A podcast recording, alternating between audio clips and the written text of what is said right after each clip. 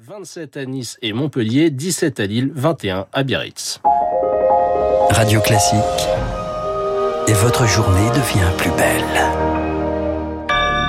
Nous sommes le mardi 18 juillet 2023. Il est 9h01. Eric Kioch pour l'essentiel de l'actualité. Des infrastructures portuaires ont été endommagées dans le port d'Odessa en Ukraine.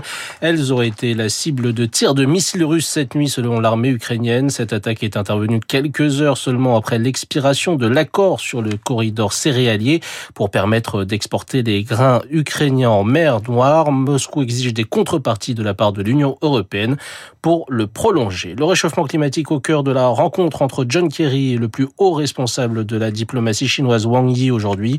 Lors de cette entrevue, l'émissaire américain pour le climat a estimé qu'il s'agissait d'une véritable menace pour l'humanité et exige une nouvelle coopération entre la Chine et les États-Unis sur la question. Un réchauffement bien visible avec la vague de chaleur qui s'abat actuellement sur l'hémisphère nord. L'ouest de la Chine a connu des températures records avec plus de 52 degrés hier.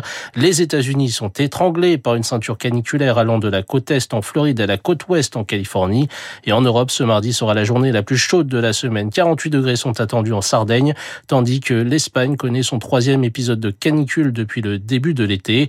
La Grèce, elle, fait face à d'importants incendies qui consument la région de l'Attique. Les flammes encerclent Athènes au sud, au nord, mais également à l'ouest de la ville. Malgré le déploiement de 11 Canadair, 6 hélicoptères et de près de 500 pompiers depuis hier, le feu continue de ravager les montagnes et la végétation grecque. Des milliers de personnes ont été évacuées, dont 1200 enfants qui était en colonie de vacances.